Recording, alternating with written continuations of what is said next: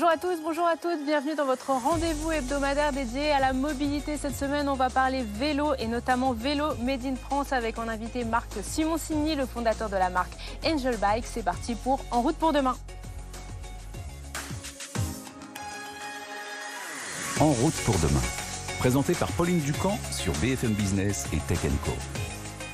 Et je suis ravie de vous trouver, retrouver pour cette nouvelle édition d'En route pour demain. Plus de 300 millions d'euros. C'est ce que l'État a investi depuis 2019 dans l'aménagement des pistes cyclables, mais aussi dans la réparation de nos vélos à la sortie du confinement. Et avec l'annonce il y a quelques semaines d'un nouveau plan vélo à 250 millions d'euros, eh bien la France fait clairement le pari du vélo au quotidien. Bonjour Pascal Samama. Bonjour Pauline. Alors la France est enfin devenue, enfin j'oserais même dire, re devenue une grande nation du vélo? Bah oui, elle a été longtemps une grande nation du vélo. Elle l'a oublié pendant quelques décennies, euh, quelques décennies, au point de transformer les grands fabricants de vélos en assembleurs de composants asiatiques. Alors, il y a eu pour devenir, pour redevenir, pardon, une grande nation du vélo, il y a eu quand même des choses qui se sont passées dans l'actualité. Il y a eu les grèves de 2019, il y a eu la crise sanitaire en 2020-2021, il y a eu les contraintes de stationnement, les contraintes de circulation, bref, les piétons à cause des problèmes de transport. Donc les piétons, les automobilistes, les motards, les scooteristes et bien sûr tous les cyclistes ou ceux qui aiment faire du vélo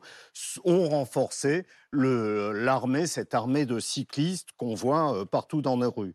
Alors et les régions ont accompagné euh, justement cette, ce phénomène, euh, ce mouvement avec des bonus pour alléger la facture du vélo et aussi le coup de pouce vélo euh, qui, a permis de réparer des vélos. Alors les ventes ont explosé et cela même malgré la pénurie de composants dont on a parlé pendant des mois et des mois. Alors en 2021, on n'a pas les chiffres 2022 bien sûr, mais en 2021, il s'est vendu 2,7 millions de vélos avec plus de 600 000 vélos à assistance électrique.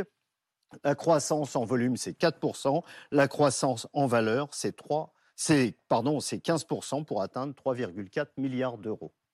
Et donc, du coup, euh, on, a, donc, grâce à l'aide, un, million de vélos qui sont revenus sur nos routes, qui dormaient dans nos caves, dans nos greniers. Mais euh, finalement, pour les cyclistes, tout va bien. Bah, tout va bien, euh, oui, mais j'ai plutôt envie de dire non, en fait.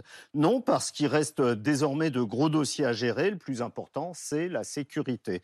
Alors, il faudrait sensibiliser les usagers, tous les usagers, hein, bien sûr, les cyclistes, mais pas seulement, hein, aussi les piétons, les automobilistes, les, chauffeurs de camionnettes et de poids lourds, les motards, les cyclomotoristes, des risques encourus par ces, nouveaux acteurs qui, défilent en nombre dans les rues et sur les boulevards. La mortalité ça c'est important, augmente fortement depuis deux ans, justement, depuis le lancement de ce, phénomène du vélo. En 2021, le ministère de l'Intérieur a recensé 227 personnes décédées, 227 euh, cyclistes décédés. Le chiffre augmente de 40 à 50 personnes chaque année depuis 2019. C'est très inquiétant. Et c'était la première fois en plus qu'on passait la, la barre euh, malheureusement des 200 cyclistes tués. Exactement, c'est une première, c'est jamais arrivé. Depuis 20 ans, ça, ça, n'était jamais arrivé. Alors on, sait que les usagers sont conscients des risques, hein. on les voit s'équiper de mieux en mieux. Le casque n'est pas obligatoire, mais on voit de plus en plus de cyclistes avec des casques, avec des, des vêtements réfléchissants.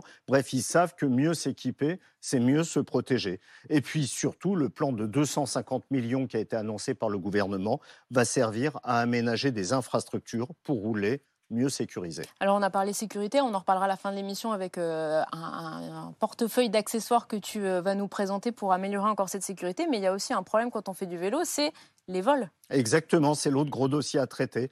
Plus de 300 000 vélos sont volés chaque année en France. Euh, à Paris, c'est 500 vélos environ volés par mois. Et ces chiffres ne, se basent que sur les dépôts de plainte. Donc on peut considérer que c'est bien plus important. Et sur ces vélos volés, seulement 4 à 5 peuvent être restitués à leurs propriétaires parce qu'ils disposent d'une plaque d'identification et surtout qu'ils sont restés sur le territoire. Plus d'un tiers des cyclistes se sont déjà fait voler leur bicyclette au moins une fois et pour de nombreuses victimes, l'incident a provoqué l'abandon de la pratique du vélo. Pire, la crainte du vol dissuade encore beaucoup, beaucoup de monde à passer au vélo, à investir 1000, 2000, 3000 euros dans un vélo et euh, dans un vélo neuf. Bref, la nation du vélo que nous sommes redevenus a encore beaucoup à faire pour rassurer toute une population de cyclistes. Alors Pascal, tu vas rester avec moi parce que c'est question de sécurité aussi, c'est l'enjeu autour du vol et puis aussi tout le, le Made in France. Est-ce qu'on peut produire des vélos en France? Eh bien, on va en parler tout de suite avec notre invité. BFM Business et Tech Co présente En route pour demain, l'invité. Et alors notre invité, c'est un passionné de vélo. Bonjour Marc Simoncini. Bonjour. Alors vous êtes fondateur en 2020 d'Angel Bikes. C'est une toute nouvelle marque de vélo connecté. Vous avez aussi une marque de vélo de course, un Ouais. très premium, très exclusif qui s'appelle euh, Héroïne. On en parlera aussi. Et on le voyait à l'instant avec Pascal. En fait, les choses bougent en France euh, autour du vélo, mais on part euh, quand même euh, de loin. Et on avait envie en fait de partager avec vous votre expérience justement d'entrepreneur qui a voulu faire du vélo made in France, qui a voulu fabriquer en France et un vélo qui n'est pas forcément justement destiné aux gens qui à la base aiment le vélo. Alors vous produisez en France avec Seb en Côte d'Or. Aujourd'hui, euh, est-ce que vous pensez justement que les conditions existent pour qu'une industrie du vélo de grande ampleur euh, s'épanouisse en France? Alors non, je vais répondre tout de suite euh, à la fin de la question. La, filière vélo a été complètement abandonnée en France depuis très longtemps et la plupart des pièces viennent désormais d'Asie. Et c'est une industrie qui a été... Alors il y a quelques marques françaises hein, qui ont subsisté, mais très peu produisent en France, voire quasiment pas. Euh, donc maintenant, si on devait reconstruire toute la filière vélo, un vélo, c'est des, centaines de pièces. Oui, on s'en rend pas compte. C'est vrai, quand on imagine oui. un vélo, ça paraît extrêmement simple. Ben, en ça fait. l'est pas. Alors évidemment, les gens voient un cadre. Le cadre, euh, c'est c'est le principal, presque le principal coût de production. Euh, tout ça est parti en Asie depuis très longtemps, mais il y a des pays qui se sont mis il y a quelques années à essayer de recréer des filières vélo. Par exemple, le Portugal ou les pays de l'Est ont commencé à retravailler des filières vélo, notamment pour les cadres. Euh, et donc, il y a quelques pays qui ont réussi à refaire ça. En France, ça démarre à peine. Il y, a, eu un grand mouvement pendant le Covid en disant il faut réindustrialiser la filière vélo. Il y a eu un rapport qui est sorti sur, ça et on voit qu'il y a beaucoup, beaucoup de choses à faire en France. Si vous trouvez une pédale, par exemple, personne ne fait des pédales en France. Ou euh, euh, le cadre aluminium qu'on fait chez Angel, qui est très léger, qui est un des plus légers du marché, on a trouvé très peu de gens capables de faire de l'aluminium en France dans ces, dans types de, processus. On est parti dans la filière aéronautique. Les gens qui nous font notre aluminium, ce sont des gens qui font des pièces d'avion. Euh, on n'a pas trouvé des gens dans l'industrie du cycle. Donc beaucoup, beaucoup de travail pour recréer une filière parce que le vélo, c'est beaucoup, beaucoup de pièces. Et donc Juste- beaucoup, beaucoup de savoir-faire. Justement, pour vous, c'était indispensable de vous associer à Seb pour pouvoir produire. Vous n'auriez pas pu le faire vous-même, même euh, alors qu'il a fallu que vous recherchiez des compétences, que vous alliez euh, chercher à droite à gauche dans d'autres filières? Alors nous, on a, on a subi euh, deux, deux phénomènes pas prévus. La première, c'est qu'on avait prévu de vendre 1500 vélos et d'en fabriquer 1500 vélos. Et on a arrêté les précommandes d'Angel quand on était parti pour en avoir 10 000. Donc on a compris qu'il fallait qu'on fabrique des milliers de vélos et on n'était pas équipé pour ça. Et le deuxième événement, c'est que le Covid est arrivé et il a fallu qu'on construise euh, une unité de production en plein Covid, avec des pièces qui n'arrivaient plus de Chine, avec des pénuries partout. Donc, on s'est retrouvé face à un mur de production qu'on n'a absolument pas pu franchir tout seul. Et euh, le ciel euh, m'a permis de croiser Seb, qui s'est dit voilà, ça c'est une industrie dans laquelle on a envie d'aller, c'est un savoir-faire à haute valeur ajoutée qu'on a envie et qu'on peut produire en France. Et on s'est associé avec Seb, sans qui on serait arrivé nulle part. Euh, au, au vu des conditions qu'on avait à affronter. Et deux ans plus tard, vous sentez quand même qu'il y a des choses qui ont bougé. Par exemple, si on prend le cadre, qui est quand même un élément euh, indispensable sur un vélo, vous sentez qu'il y a une filière française qui est en train de naître, où finalement, euh, il y a vous d'un côté qui produisez vos cadres, quelques autres marques extrêmement premium, et c'est tout? Ouais, nous, on, on- on s'est battu pour fabriquer un cadre. Je vais donner un, un chiffre sans donner de chiffre, mais notre cadre produit en France, il coûte huit fois plus cher que celui de mon concurrent qui fait produire en Asie. Euh, Donc, quand vous avez déjà un cadre qui est un principal poste de coût sur un vélo qui est huit fois plus cher à produire en France, pas que conjoncturellement avec la France, mais parce qu'aussi on a une technologie extrêmement pointue. Mais bon, la somme des deux fait que notre cadre coûte huit fois plus cher que nos concurrents. Donc on se bat pour euh, produire ça en France. On peut évi- évi- évidemment pas répercuter le surcoût sur le prix du vélo, sinon c'est un vélo qui coûterait 4500 euros. Donc c'est vrai qu'on est dans une équation pas simple. Euh, on compte sur euh, le principal atout de notre vélo qui est le poids. Euh, plus un vélo est léger, plus il est cher. Donc notre vélo est très léger, donc on peut le vendre plutôt assez cher. Euh, néanmoins, c'est extrêmement difficile de produire en France si c'est ça la, la conclusion à laquelle on doit arriver. Est-ce qu'il faut parier de plus en plus, comme vous l'avez fait avec Seb, sur des passerelles entre l'industrie classique, en fait l'industrie qui n'est pas spécialisée dans le vélo, et des fabricants de vélos? Est-ce qu'il y a du potentiel de ce côté-là? Comme vous le dites, dans l'aéronautique, il y a du savoir-faire. J'imagine dans l'automobile, il y a du savoir-faire. On fabrique aussi des motos, des scooters en France, certaines marques en tout cas. Est-ce qu'il y aurait des passerelles euh, possibles? bah, C'est ce qu'on a prouvé avec ce deal avec Seb, qui est, qui est, un petit deal, mais, mais c'est emblématique. C'est une des premières fois qu'une start-up qui sort de nulle part, du digital, parce qu'il y a beaucoup, beaucoup de logiciels dans notre vélo. Ça, c'est mon monde. Euh, nous, on a mis beaucoup d'intelligence, beaucoup de software dans le vélo, mais l'industrie, c'était pas notre univers. Et, le fait qu'une petite start-up de software s'associe à un géant de l'industrie, c'est un cas assez unique euh, dans l'histoire d'une synergie entre un groupe euh, bicentenaire et une, et start-up. Donc on a créé des ponts, on a pris beaucoup de savoir-faire chez Seb, on a, on a apporté beaucoup de choses aussi à Seb par la vision qu'on a du digital.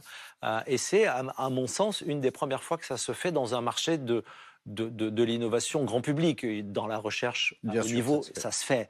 Mais dans l'innovation d'usage, euh, je ne suis pas certain que ce soit beaucoup fait. Donc ça, c'est emblématique. Il, a fallu former le personnel de CEP, parce que c'est bien le personnel de CEP qui fait les vélos, à des technologies dont ils pas l'habitude de, sur lesquelles ils n'avaient pas l'habitude Exactement. Le process industriel de fabrication nous appartient, mais, mais, mais je, maintenant je le dis et je l'ai déjà dit, euh, si Seb n'avait pas été là, on n'aurait pas été capable d'améliorer 165, je crois, de mémoire, euh, processus de fabrication.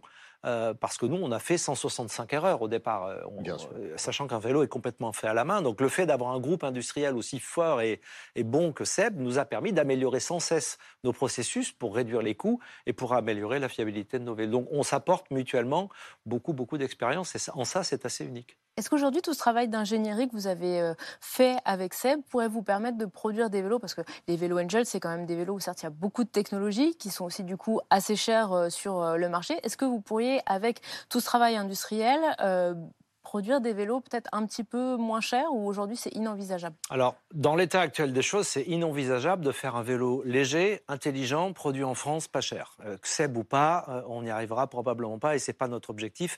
Euh, ce qui nous conforte dans l'idée que c'est pas si grave que ça, c'est que plus le pays est mature dans l'usage du vélo, plus les gens se servent d'un vélo pour aller travailler, plus ils comparent le prix d'un vélo à une voiture.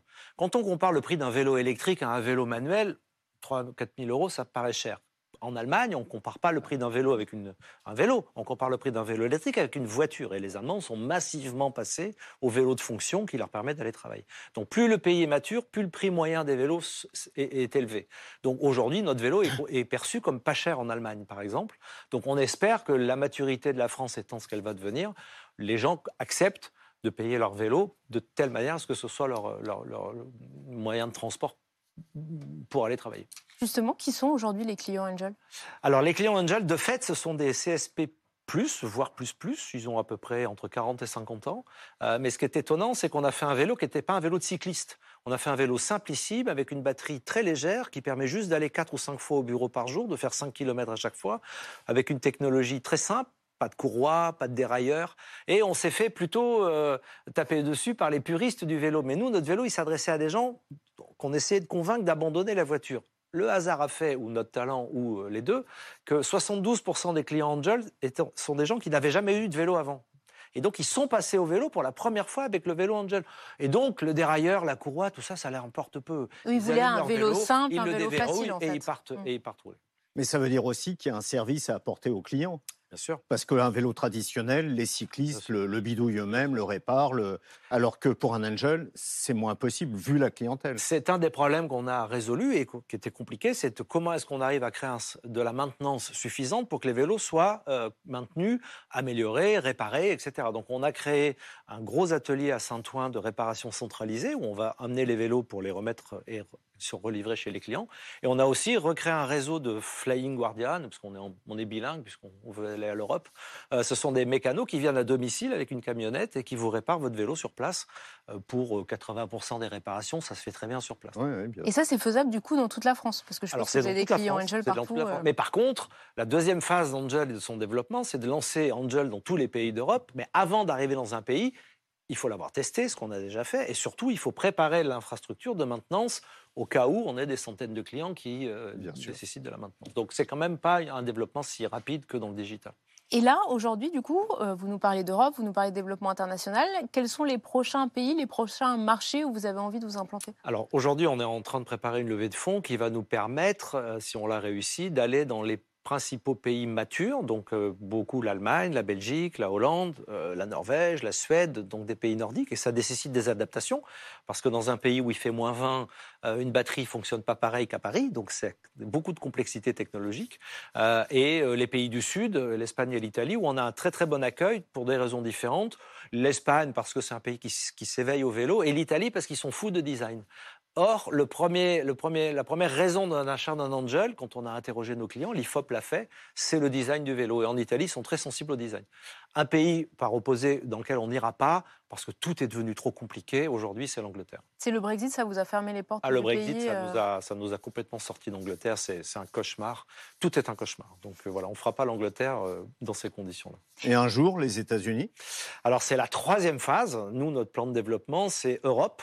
Donc on vient d'en parler, et reste du monde. Dans reste du monde, on a bien sûr les États-Unis qui sont sous des normes différentes. Les vélos roulent plus vite, euh, les gens sont pas sont pas de la même morphologie, ils sont plus grands, euh, les villes sont plus grandes, donc il faut créer un nouveau modèle. Hein. mais mais et, et puis après l'Asie, ou l'Australie, tous ces pays. Euh, Mais ça veut dire que Seb vous, va vous accompagner sur tous ces développements ou vous allez trouver d'autres partenaires industriels selon les pays? Alors, moi, j'ai un deal industriel avec Seb. Seb est dans mon capital, c'est mon partenaire unique aujourd'hui, donc on essaye de travailler avec eux partout. Maintenant, ils ont des usines partout dans le monde, euh, et donc il n'est pas exclu que si on allait vendre notre vélo euh, au Japon, la technologie Angel serait exportée dans une usine au Vietnam si Seb avait une usine là-bas, et les produits asiatiques pourraient être produits par Seb au Vietnam ou au Canada euh, pour le marché américain.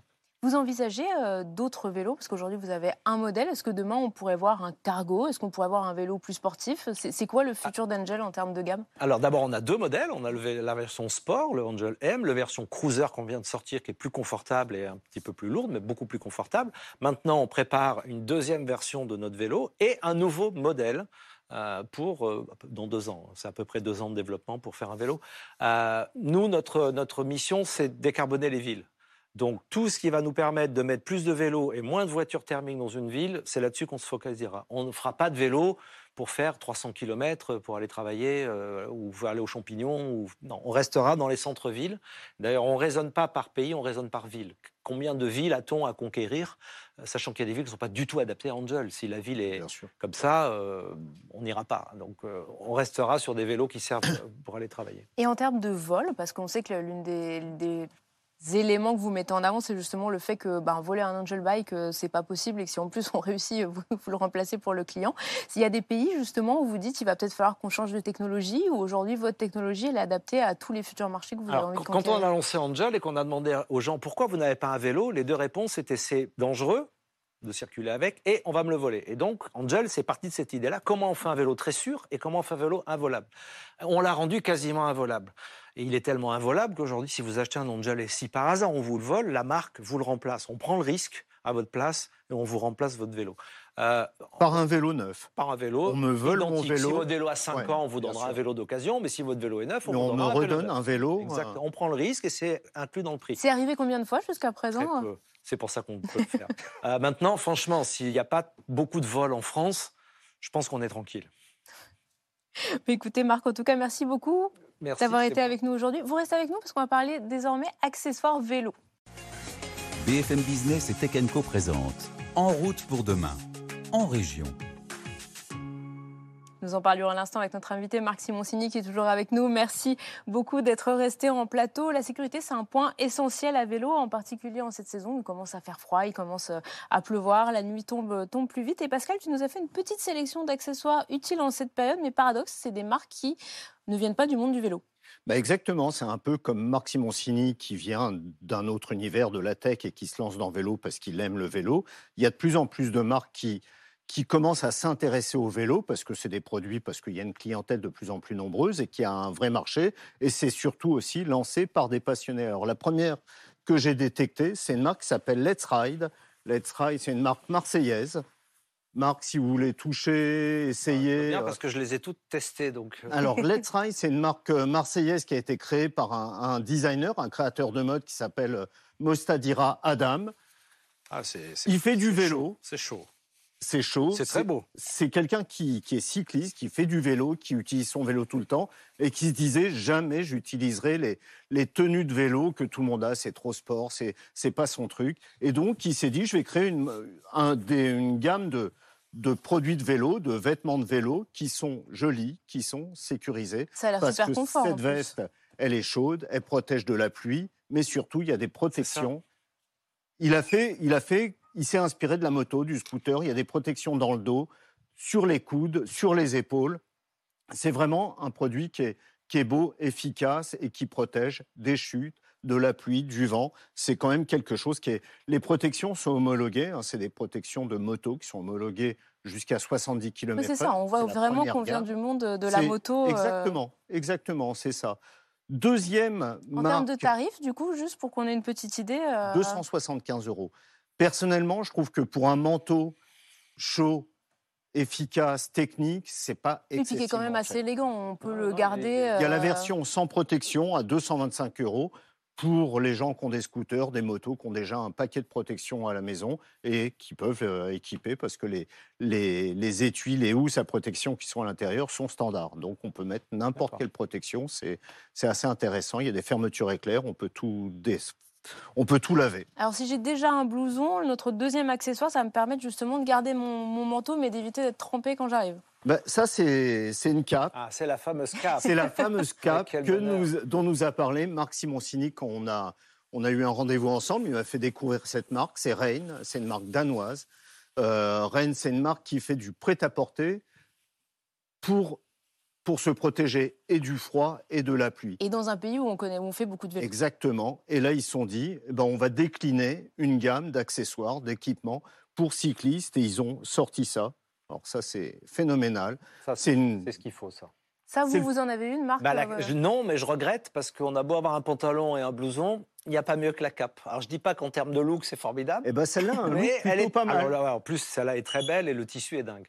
Le tissu est dingue, elle est souple, elle protège super bien. C'est quand même. Il y a des accessoires, on peut y ajouter des manches et euh, ils vendent aussi un surpantalon euh, pour, pour protéger bien sûr le bas du corps quand il pleut. C'est quand même quelque chose de, de phénoménal. Ils ont, ils ont vraiment décliné, Rain a vraiment décliné une gamme de produits pour cyclistes. hein. Il y a des sacs, il y a, il y a un tas de choses qu'ils font et eux ne viennent pas du vélo, ils viennent vraiment du prêt-à-porter, ils viennent de la mode. C'est une marque fashion, assez fashion, et ils vendent dans toute l'Europe. Et du coup, là, en termes de tarifs, c'est plus abordable que notre manteau euh, de départ. euh, plus abordable. Pour un vêtement de cette qualité, je trouve aussi que c'est accessible. C'est 95 euros la Oui, cape. sous la barre des 100 Alors, c'est ça pas le reste, euh, poncho qu'on va acheter euh, d'entrée de gamme qu'on va acheter Mm. qui va se déchirer au bout de trois fois. Non, c'est quand même assez solide. Les coutures sont soudées. Euh, c'est pas de la couture, hein, c'est vraiment euh, de la soudure de, de ce produit. C'est quand même quelque chose d'assez technique quand même. Donc, une fois qu'on a, on est équipé, là, il peut pleuvoir, mais alors, du coup, il nous faut quand même un. Est-ce qu'on met un, oui, on met un casque à Oui, vélo? on met un casque. Alors, je sais que Je les, sais que ça fait débat. Donc les je- n'aiment pas du tout quand on parle de casque, hein, mais je crois qu'il faut quand même un casque. Il y a beaucoup de marques de casques de vélo qui existent. hein, il y en a plein, on en a Bah, parlé. C'est pas vrai. ouais, on me l'a offert. euh, Alors, autant pour la cape, on avait travaillé le truc, autant pour le casque, on n'avait pas, on Eh n'avait ben, pas les secrets. exactement. Marco, c'est une marque de casque de moto. Et ils se sont dit, parce que euh, le, le- le fondateur de Marco fait aussi du vélo et qui s'est dit, ce serait bien que c'est quand même quelqu'un qui a l'habitude de porter un casque. Il s'est dit, il faudrait des bons casques. Ils ont développé toute une gamme de, de casques de vélo en s'inspirant des casques de moto. Ouais. Alors, le casque, bien sûr, il est super solide, il est super résistant. C'est une, matière homologuée. Puis il a l'air beaucoup plus enveloppant euh, que les casques qu'on Tout à voit fait. euh, classiques de vélo. protège les oreilles du froid. Ça, on peut les retirer l'été pour avoir bien sûr moins chaud. Toute la housse intérieure s'enlève et se lave à la machine comme les casques de moto. Il y a une visière bien sûr pour protéger du vent et pour protéger de la pluie. Ils ont eu la bonne idée de rajouter eh ben, une visière solaire. C'est un casque de moto adapté à la pratique du vélo. C'est quand même euh, le gros investissement, mais il ne faut pas oublier que ça coûte moins cher qu'une tête à remplacer. Oui, c'est même surtout c'est remplaçable. Oui, du coup, parce que pour ce casque-là, on est sur en termes de tarifs, on est à combien? 179 euros. Par rapport à un casque de moto, c'est de bonne qualité, non, c'est acceptable. Et c'est vraiment un vrai investissement. C'est comme, comme un système de protection, un U, une chaîne pour son vélo. Si on commence à se dire on achète le moins cher parce qu'on va faire des économies, c'est des fausses économies parce que le vélo va disparaître. Et là, c'est pour se protéger. Et alors, dernier accessoire euh, que tu nous as amené, c'est un sac à dos, justement, conçu euh, aussi pour les, pour les cyclistes, mais par un fabricant euh, qui n'est pas du tout pareil, lui, qui vient d'un autre, un autre univers. La marque, c'est Deuter, c'est une marque allemande. Alors, ils sont lancés à la fin du 19e siècle, ils faisaient les, les sacs pour la poste bavaroise. Donc, ils sont lancés comme ça. En Bavière, bien sûr, normal, ils sont lancés, ils ont fait des équipements pour les alpinistes avec des sacs très techniques. Et là, ils lancent une gamme de de sac de vélo. C'est très léger, très beau. ultra confortable, sécurisé parce que bien sûr, il y a des, euh, il y a des ceintures pour que le, sac soit vraiment bien accroché. Sur le devant, il y a un support pour accrocher son casque. Parce que la galère, à chaque fois, c'est de, de, savoir ce qu'on va faire de son casque. On se le trimballe à la main et c'est toujours un peu embêtant. L'arrière est réfléchissant, ce qui fait que la nuit, bah, c'est quand même pas mal. Et il est parfaitement étanche, totalement étanche. Il n'y a rien à dire. J'ai pas, pas noté la marque, c'est Deuter, D-E-U-T-E-R. Très beau. Je crois que ça se prononce comme ça. Ça fera un joli cadeau. Bientôt un Deuter euh, X-Angel et un partenariat. Euh, il y a plein de couleurs. Il est très très beau celui-là. Oui, celui-là est très très beau. Et en termes de tarifs, du coup, sur celui-ci? 200 euros pour un sac technique. Là, on parle quand même d'équipement technique. Hein, c'est pas du, hmm. c'est très accessible. Pas toutes les bourses, bien sûr, mais on n'est pas volé. C'est vraiment pour des gens qui font du vélo tous les jours pour aller oui, travailler. Et qui dure très longtemps. On achète un sac, dans 10 ans, ce sac, on l'utilisera encore. J'adore. j'adore. Bon, on va peut-être vous le laisser, Marc, du coup. en tout cas, merci beaucoup. Voilà, en route pour demain, c'est déjà fini pour aujourd'hui. Merci de nous suivre chaque semaine, toujours plus nombreux sur BFM Business le week-end et sur Tech Co tout au long de la semaine. À bientôt.